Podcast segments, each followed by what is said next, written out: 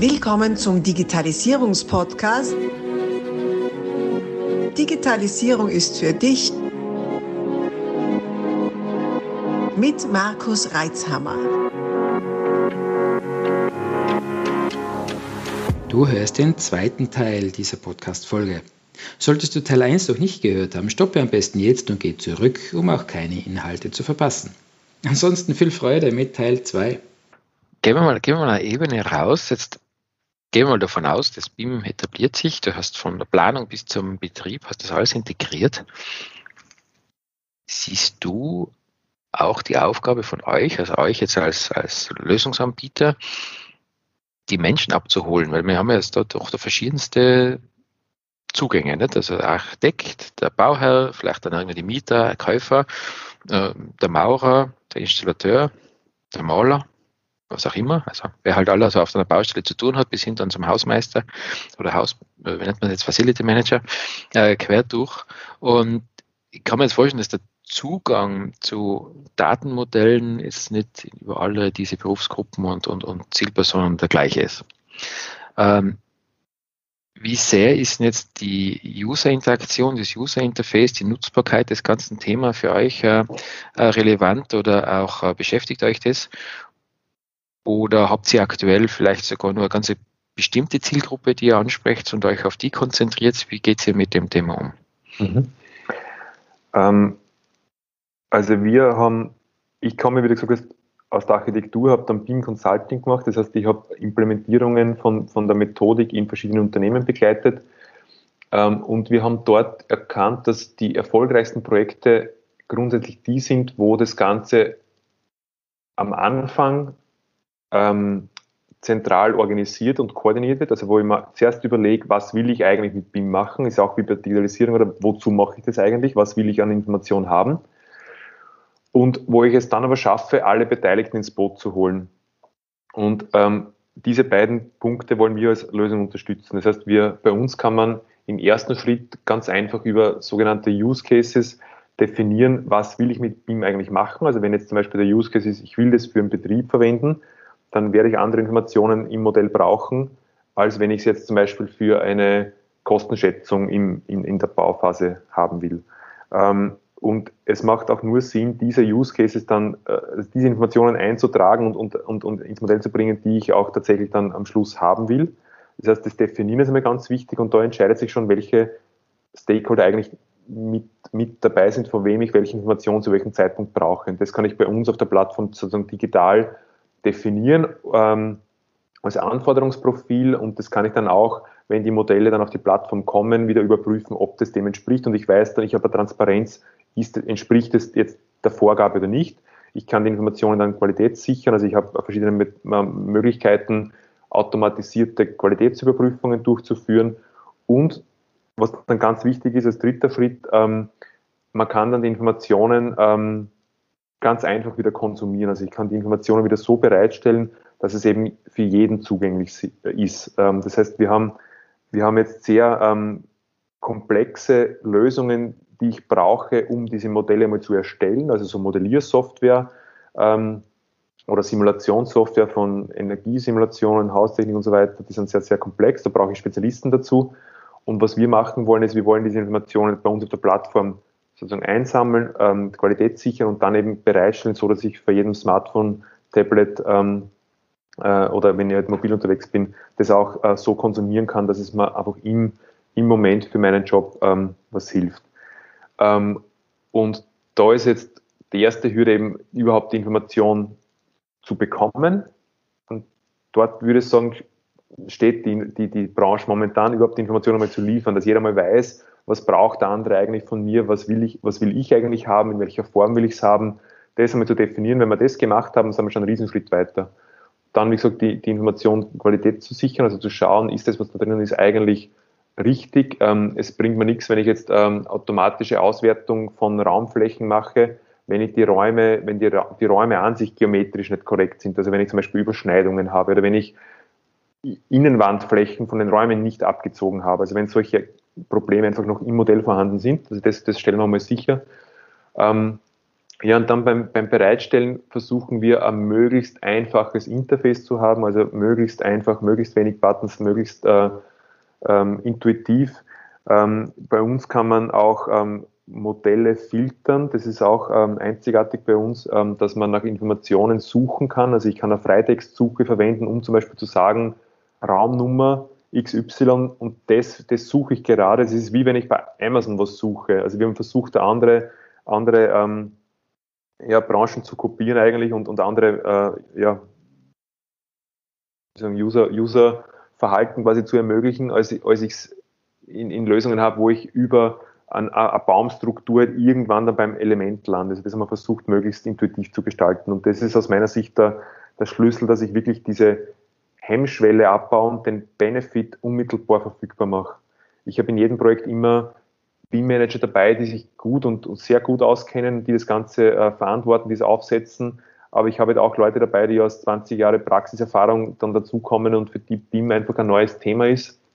Und das muss man natürlich respektieren und dem muss man eigentlich ein, ein Tool in die Hand geben, das einfach unmittelbar seinen Job besser machen kann. Das ist unser Ansatz, ja. Du hast es schon angesprochen, ähm, zu überlegen, was derjenige, welcher der das dann nutzt, da braucht. Mhm. Mir ist das so spontan äh, die, die, Reinigung, die Unterhaltsreinigung in den Kopf kommen. Ich hatte da mal ein Interview, ich schaue gerade nach, mit dem Simon Meinschat von Hollow. Die haben ja, die haben ja unter anderem unser Monitoring-Tool als Vorlage genommen, um ihr NOAA zu entwickeln. Also das ist eigentlich ein Chemieunternehmen und die haben eine Software entwickelt. Genau, das sind die Folgen, äh, Folgen 12, äh, 13. Und die haben eine Software entwickelt, um es zu ermöglichen, dass man besser die Reinigung im Betrieb, also im, Hotelbetrieb zum Beispiel, überwacht. Und da gehört aber dazu, welche Oberfläche reinige ich wie. Mhm. Jetzt wird dem ziemlich wurscht sein, wann die Tür eingebaut worden ist, aber mhm. dem ist sehr wichtig, was Oberfläche das ist und mit mhm. was von Reinigungsmittel reinige die. Mhm. Wenn man das jetzt auch noch nachdenkt, das ist nicht nur ein Hotel, sondern vielleicht auch ein Krankenhaus, dann wird das Ganze noch komplexer, weil dann reden wir dann von bestimmten Desinfektion, desinfizierenden Maßnahmen, äh, die wieder abgeleitet werden von der Oberfläche. Ähm, diese, aus diese Informationen dann aus diesem äh, riesen Datenvolumen, das dann da ist, da wo viele Informationen drin sind, die der, dieses Gewerk überhaupt nicht braucht, möglichst schnell darzustellen, stelle ich mir einen sehr spannenden Ansatz vor. Vor allem einen extrem zeitsparenden Ansatz, wenn ich mir so vorstelle, wenn man so ein Krankenhaus oder ein Hotel ähm, hernehme, wie viele Datensätze man dann sonst händisch rausklauben müsste, um allein diese Reinigungsanleitungen, die die dann wieder brauchen, um in, ihrer eigenen Anwendung das elegant umzusetzen und für ihre Zielgruppe, sprich die äh, Reinigungsmitarbeiter, herunterzubrechen, ist, ist äh, ja, das stelle ich mir ziemlich umfangreich vor und vor allem muss man sehr gutes Wissen, sehr gutes Kenntnis über die ganze Thematik haben. Die Informationen schon mitzugeben, für wen ist das relevant? Hochspannende Aufgabe. Ja, es gibt, es gibt irgendwie so ein Prozent Zahl, die sagt, ähm, 80 Prozent des, äh, der Kosten entstehen dann im Betrieb, wenn ich es jetzt richtig im Kopf habe. Ja. Aber auf jeden Fall die, der überwiegende Teil entsteht im Betrieb. Ähm, und dort sieht man ja auch ganz klar den, den riesen Benefit. Ob ich jetzt als Architekt den Schnitt nochmal nachführen muss oder die, die Ansicht nachführen muss, das ist nicht der große Vorteil von BIM, sondern es fängt dann dort an, eben wie du sagst, wenn es wirklich darum geht, die Informationen einfach zusammenzuziehen und, und einfach wirklich dann allen wieder bereitzustellen. Was natürlich auch klar ist, ist, dass diese Informationen jemand eintragen muss, dass die gepflegt werden müssen, ähm, dass, ähm, dass nicht alle aus dem, sozusagen aus der Planung, aus dem Bau entstehen, sondern dass es auch Informationen gibt, die einfach ähm, laufend eingepflegt werden müssen. Also auch das Reinigungspersonal müsste dann ja, wenn es wirklich ein integriertes System ist, ja sagen, ich war heute dort und nicht mehr die, die Zettellisten auf, mhm. auf, der Tür hängen haben, sondern das muss quasi digital funktionieren. Ähm, aber genau dort dort wird es eben, eben spannend, wenn ich jetzt, wenn ich jetzt dann ähm, Schlüsse ziehen kann, wenn ich sage, dieser Boden, der jetzt in diesen Räumen ähm, über zum Beispiel, ich kann ein Raumbelegungssystem ja auch verknüpfen. Ne? Ich weiß ja, wie viele Räume, wie viele Personen in einem Raum zugelassen sind, für wie viele mhm. Personen das Lüftungssystem ausgelegt ist. Ich kann theoretisch die Gebäudeleittechnik ansteuern. Ich kann sagen, morgen wird es sonnig, ich weiß, es sind 20 Leute drin, ich fange in der Nacht schon an, den Raum runterzukühlen, wäre theoretisch ja denkbar oder wird auch ähm, ähm, teilweise gemacht. Ähm, und dann zu sagen, dem, der Raum ist sehr stark frequentiert über zehn Jahre. Ich habe hab eine sehr hohe Reinigungsfrequenz, ich habe den Boden dabei mit den Reinigungsmitteln. Ich erkenne, dass der Boden eigentlich um äh, weiß ich nicht, nur die, die halbe Lebensdauer hat und eigentlich müsste ich jetzt den, den einen Raum äh, früher sanieren als einen anderen. Das heißt, ich, ich, ich, äh, es ist billiger für mich, in diesen Raum den hochwertigeren Boden zu verlegen, weil ich dann die Sanierung später dann quasi in einem größeren Bereich machen kann. Und da, diese Überlegungen kann ich nur machen, wenn die Daten wirklich zusammenfließen. Ähm, ja, und das ist das, das ist das, wo wir, wo wir alle hinwollen, ja. Wahnsinn, das klingt schon romantisch. Wahnsinn. Ja, ja, ja. ja, ja. Also wenn es euch wirklich gelingt, ist, die, diese, diese Datenmenge zu, zu handeln und so umzusetzen, dass diese ganzen Gewerke damit arbeiten können, oh, da hast du ja einen richtigen Schatz, den du da hebst. Na, wir sind nur ein kleiner Teil davon. Nicht? Also es, braucht, es braucht ganz, ganz viele Komponenten. Es braucht ja. einmal allererstes das Mindset, das ja, das stimmt. einmal beginnen, in diese Richtung überhaupt gehen zu wollen. Wenn ich mhm. das nicht habe, dann hört es sofort. Also dann, dann bin ich beim beim PDF und beim ausgedruckten Plan Leuchtstift und bei der Tür mit, bei der, bei der Reinigungsliste an der Tür innen, wo ich, wo ich mich unterschreibe. Wenn das Mindset da ist, dann habe ich natürlich dann die, den Aufwand, das abzustimmen, zu alleinen, mir Gedanken zu machen, wie will ich es eigentlich haben, mir Ziele zu setzen, das dann umzusetzen. Dann kommen noch die, die Integrationen, die technischen Integrationen ins Spiel, aber die kommen aus meiner Sicht wirklich am Schluss, wo ich dann sage, okay, wie schaffe ich es jetzt technisch, dass ich das überhaupt ähm, mache. Und dann kommt es dazu, dass ich das Ganze wirklich über die Zeit hinweg pflege. Und wenn ich das, äh, wenn ich das so mache, dann ähm, und wir können da natürlich eben jetzt unterstützend unseren Teil beitragen, ähm, aber es sind natürlich ganz, ganz viele ähm, Komponenten notwendig, dass so ein System dann wirklich am Ende des Tages so funktioniert. Ja. Mhm. Oder dass der Outcome der ist, den wir uns wünschen. Ne? Das ist der. Ja, ja, genau. Ja. Ja. ja, aber die, viele Dinge, die einfach ausschauen, sind in Wahrheit im Hintergrund sehr komplex. Ähm, es ist ja Kunst, Design oder halt Benutzeroberflächen sehr einfach zu halten. Wie du schon gesagt hast, das Einfachste ist eine Baumstruktur hinzuklatschen und dann zu sagen, User sucht halt, was suchst. Äh, dem User aber das anzuzeigen, äh, von dem er noch gar nicht weiß, dass er sucht, das ist die wahre Kunst. Mhm. Wirklich spannend, ja. Mhm.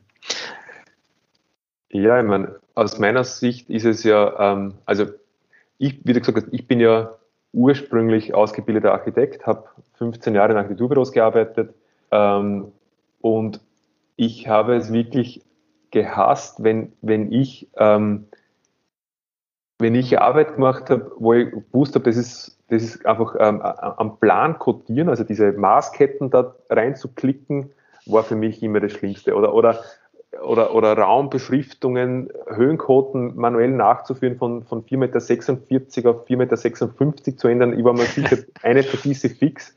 Und dann muss man, kontrolliert man so oft nach und so weiter. Und diese Arbeit wegzunehmen und eben, es geht ja darum, dass man die Leute ähm, dabei unterstützt, dass, dass sie das eigene Können entfalten, oder? Und ich als Architekt, ich habe mich nie so gesehen, dass ich jetzt besonders gut Maßketten setzen kann, sondern mir war es immer, mein Anspruch war immer einfach, Räume zu kreieren, ähm, die, die eine Bauaufgabe möglichst gut ähm, erfüllen und dem, dem Bauherrn dienen ähm, und nicht jetzt irgendwelche Maßketten zu setzen. Und ähm, aus meiner Sicht gibt es bei der Digitalisierung jetzt zwei Möglichkeiten. Das eine ist einmal eine Effizienzsteigerung, die definitiv da ist, wo jetzt auch die meisten danach greifen.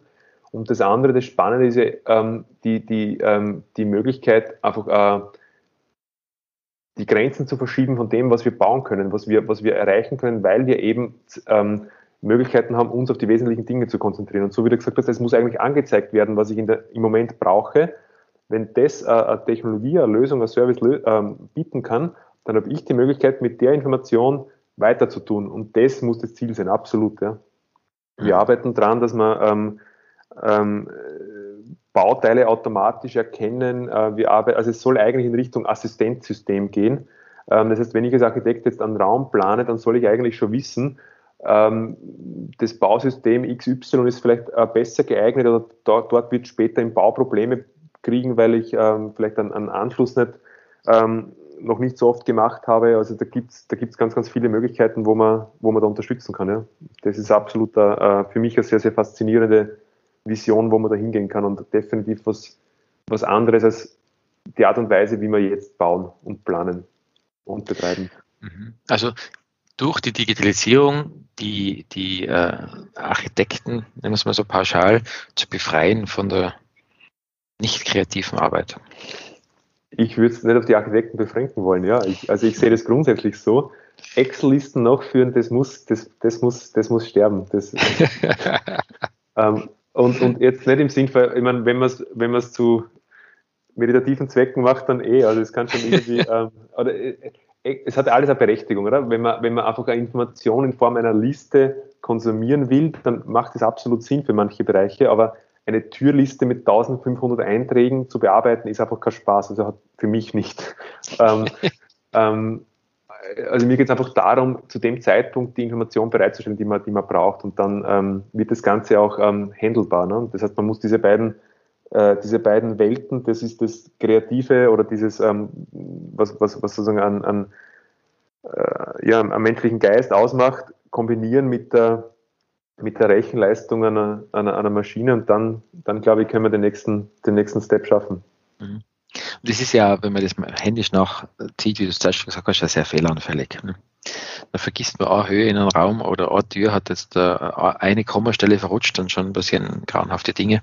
Absolut. Ja. Dass die Betten im Krankenhaus nicht mehr durch die Türen durchpassen, hat es ja auch mal so einen Fall gegeben. Das ist schon ein bisschen ja, her. Ja. Ähm, das äh, gilt dann doch zu vermeiden. Da sind die Auswirkungen doch sehr äh, gravierend, die dann passieren können, nur weil man sich äh, um irgendeine Stelle vertan hat oder eine, eine Raumhöhe vergessen hat. Mhm. Absolut, ja. Und es ist auch oft extrem schwer, ähm, wenn, man, wenn man wirklich mit Plänen arbeitet, diese komplexen, ähm, wie, wie ein Wenderadius von einem Bett auf einem Plan zu erkennen, ob das geht oder nicht, wenn ich 90 Grad in einen Gang reinfahre. Mhm. Also da brauche ich schon viel Erfahrung, dass das, dass das funktioniert und, und mhm. ähm, da gibt es aber trotzdem Möglichkeiten, wie ich das halt tun kann und ähm, das kann ich sogar automatisch tun in, in manchen Fällen. Also das ähm, mhm. so Kollisionskontrollen kann man grundsätzlich ähm, ja, mhm. abbilden digital. Kann jetzt, wenn man, wenn man an Fluchtpläne und so weiter denkt, ja lebensentscheidend sein. Ne? Ob sich da jetzt irgendwo was staut, ob, ob irgendwelche Engpässe sind, wo Leute sich dann äh, gegenseitig behindern etc. Absolut, ja. Also wenn man, wenn man die Normen anschaut, ähm, jetzt ist es ja so, du hast gewisse, du, du, bist mit einer Norm, musst du natürlich auf der sicheren Seite sein. Ne? Das heißt, du sagst, es, eine Tür muss einfach 1,20 Meter sein, weil da passen Schulterbreite 260 60 Zentimeter breite Personen gleichzeitig durch und in einer Minute gehen so und so viel durch und dann machst du dem Ganzen gibst noch einen Sicherheitsfaktor drauf und dann weißt du, das Gebäude entfluchte dann so und so schnell. Die Möglichkeit, die wir jetzt haben, ist über Simulationen das Ganze viel, viel differenzierter zu betrachten. Und ich kann sagen, ich habe da zwar äh, eine Tür, die ist jetzt vielleicht nicht 1,20, aber vielleicht 80, aber dafür habe ich dann immer eine zweite und ich bringe die gleiche Personenanzahl raus. Und das heißt, wir können da viel, viel differenzierter ähm, denken und, und simulieren und, und, und äh, gestalten.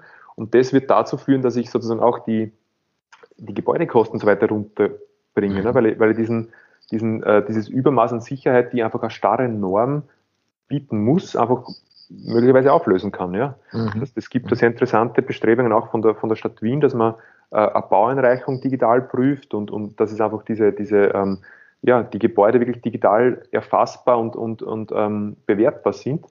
Ähm, dazu muss natürlich auch das Gesetz dementsprechend formuliert sein, dass ich das digital also äh, quasi in logischen Regeln definieren kann. Und sowas wie eine, eine, eine angemessen sichere Entfluchtung ist zu gewährleisten, ist dann halt schwierig. Das heißt, das muss, halt, äh, muss dann so definiert sein, dass ich die Regeln wirklich mathematisch ähm, definieren kann. Aber das ist etwas, ähm, das ist jetzt sozusagen als Anforderung neu aufgetreten und da wird sich auch ähm, sozusagen für die, bei den Regelwerken einiges ähm, ändern aus meiner Sicht oder ändern müssen. Mhm. Ja. Mhm. Okay. Du bist ja schon, schon sehr lange Zeit eigentlich in dem Thema drin, wenn man das so verfolgt. Was nicht, ob es erwähnen will, ich tue es einfach. Du hast da nach einem Buch mitgeschrieben. Das war ja schon, das war ja schon im Jahr 2017, hast du schon über BIM geschrieben. Das ist ganz spannender Untertitel Digitale Revolution und ihre Grenzen. ja, genau. Ja. ähm, es ist schon ein bisschen her, aber magst, magst du was dazu, zu deinem Beitrag zu dem Buch was sagen? Ähm, ja, ich meine, das Thema, ähm, also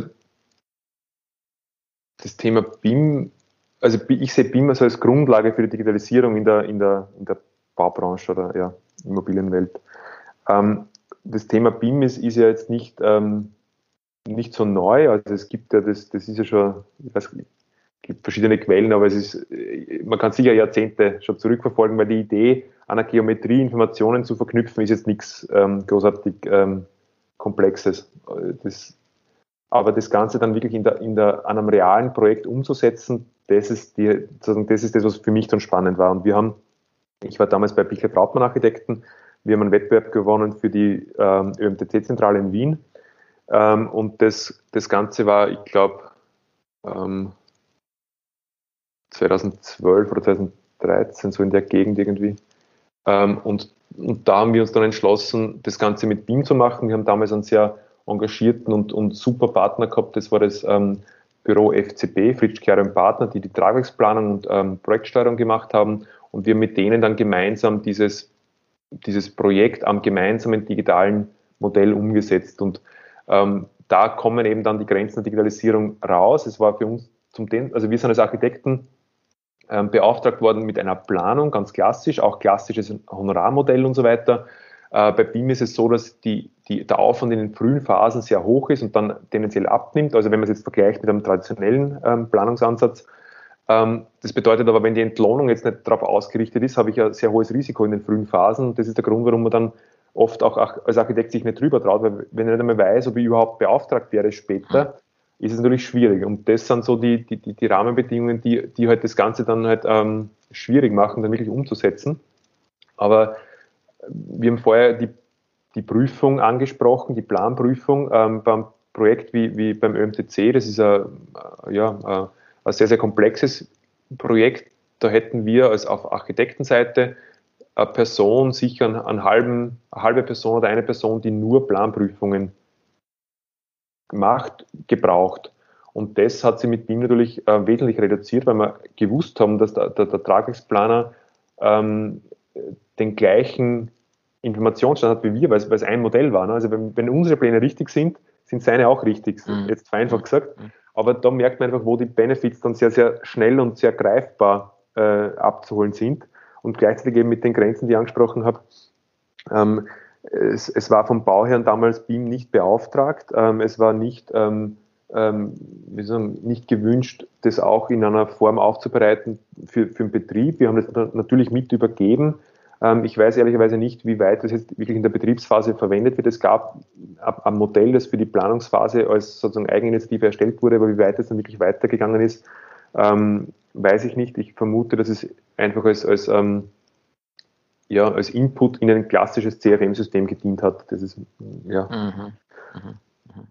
Ja, und das war sozusagen jetzt die Digitalisierung auf einerseits, einerseits spürbar und angewendet, auf der anderen Seite die Grenzen, die man halt, ähm, die man halt sieht. Wir haben auch nicht alle Planungspartner an Bord gehabt. Das heißt, wir haben mit Planungspartnern zusammengearbeitet, die einfach dann klassisch geplant haben, wo man dann halt versucht hat, die schrittweise zu überzeugen, die dann so im Projektverlauf dann schrittweise dazugekommen sind aber halt nicht so, als wenn ich von Anfang an sage, wir arbeiten gemeinsam an dem, an dem Modell und uh, das, das setzt man von Anfang an so auf. Mhm, mhm. Spannend. Solche Systeme zwingen natürlich schon zu einer gewissen ähm, Disziplin ja, und andererseits, wie du schon sagst, auch von Auftraggeberseite, wo kommt die Honorierung da dazu? Ähm, wenn, wenn natürlich der große Aufwand ist, dieses ganze Thema zu erstellen, diesen Plan, Plan zu erstellen, diese ganzen Datenpunkte überhaupt zu ermöglichen und das, äh, diese ganzen Aufwände, diese Zeit wird nicht äh, honoriert, dann wird natürlich kaum ein Architekturbüro sagen, ja, wir machen das so als Draufgabe. Ja, es ist natürlich ist es eine Herausforderung. Ähm, es ist ähm, aus meiner Sicht vergleichbar mit der CAD-Umstellung, die wir halt vor 20ern oder 30ern hatten ähm, wo man halt von Papierpläne auf den Computer gewechselt hat, da war es auch, äh, da brauche ich einen Computer, da brauche ich Software, da brauche ich eine Schulung, da brauche ich Mitarbeiter, die das können und, und wollen. Ja, und jetzt diskutiert niemand mehr über die Aufwände vom CAD, das ist Standard und genau das gleiche passiert mit BIM und manche sind halt engagiert und manche sind halt, lassen es auf sich zukommen und werden es dann machen, wenn sie es machen müssen. Mhm. Ähm, das ist jeder sozusagen, ist natürlich jedem selber überlassen. Ähm, dass es kommen wird, ist unumstritten. Also wir sehen einfach auch von jetzt nicht, wenn man ein bisschen von Europa wegschaut, ähm, auch oder in Europa die Länder, wo, wo die Digitalisierung weiter ist, ähm, da sehen wir BIM natürlich auch schon wesentlich weiter und mhm. es, es, werden in, in, in Norwegen werden Brücken ohne Pläne gebaut. Da werden Brücken nach den Modellen gebaut.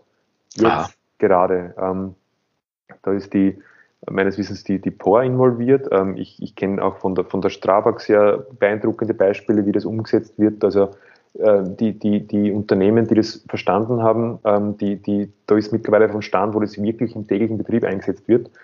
Und das jetzt zu verneinen, ist natürlich ähm, eher kurzsichtig, aber ähm, wir diskutieren jetzt sozusagen mittlerweile eh nicht mehr, ob BIM jetzt kommen wird oder nicht, sondern eher nur wann. Also wann der mhm. Zeit ist, wo ich als Unternehmen halt umsteigen werde und, und ähm, wie ich das dann mache. Es gibt ja mittlerweile viele Best-Practice-Beispiele, wie man das, wie man das tut. Und es gibt auch im, sozusagen jetzt am Markt auch sehr, sehr viele, die, die das auch schon können.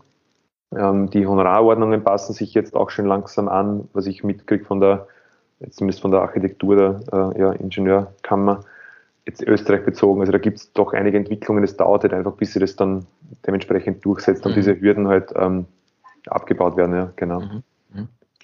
Ja, das Spannende bei solchen Entwicklungen ist, wenn man, wenn man sehr früh schon dabei ist äh, und es beobachtet, dann kann es sein, dass man zum Schluss kommt, das ist nichts. Das ist zu komplex, das funktioniert nicht und so weiter. Ähm, schlecht ist, wenn man dann bei dem Gedanken und bei dem Informationsstand bleibt und äh, nicht da am Puls bleibt, weil auf einmal dreht man sich um und wundert sich, äh, was ist jetzt passiert, auf einmal verändert es jeder. Ähm, so eins der Beispiele, das ich schon öfter mal erzählt habe, ist, ist zum Beispiel diese Tablet-Geschichte in unserer Branche jetzt vor vielen, vielen Jahren, äh, also Tablet hat, nein, Apple hat nicht Tablets erfunden, sag's nur nochmal, also die hat es schon vorher gegeben und äh, wir haben selber eins da gehabt von, von unserem äh, Hardware-Partner und das war wirklich ein geniales Teil, also mit drucksensitiven Stift und so, also da hättest wunderbare Skizzen machen können für deine Projekte, gewaltig. Und ja, jeder war begeistert und super und toll und wenn es dann darum gegangen ist, ja, wäre das nicht was für dich? Dann hat es geheißen, ja, für was brauche ich das? Für was brauche ich so ein tragbares Brettel? Das, was tue ich damit? Ja, und gut, dann irgendwann hat sich das auch äh, sehr äh, schlagartig durchgesetzt, so sehr, dass man sogar glaubt, dass eben äh, die Erfindung nicht schon länger gegeben hat, sondern eben aus Cupertino kommt.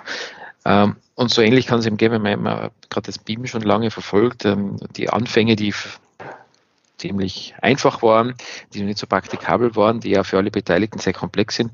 Und ich denke, ach was, das ist alles zu kompliziert, das, das brauche ich nicht, das setzt sich nicht durch. Und dann auf einmal setzt sich das sehr wohl durch, spätestens dann, wenn du, wie du sagst, die Honorarrichtlinien sich schon ändern, äh, große Baukonzerne darüber äh, einfach jetzt mal Projekte ja praktisch umsetzen. Und spätestens, wenn die Behörden dann auch noch mit ihren Auflagen da, darauf hingehen, dann führt kein Weg mehr dran vorbei. Und dann ist natürlich blöd, wenn man es verpasst hat. Absolut, ja. ja. Es ist immer der, der äh, am Anfang, ich, ich habe ein gewisses Bild, eine gewisse Erwartungshaltung, wenn ich mit sowas beginne. Und das ist halt bei, bei BIM wird das halt auch sehr stark von, dieses Bild ist aus meiner Sicht sehr stark von Softwareunternehmen geprägt worden. Also ich, ich, ich verspreche halt, ich habe weniger Fehlerkosten oder ich, ich, ich habe ja. bestimmte Dinge, die ich, äh, die ich besser machen kann. Und das stimmt auch alles.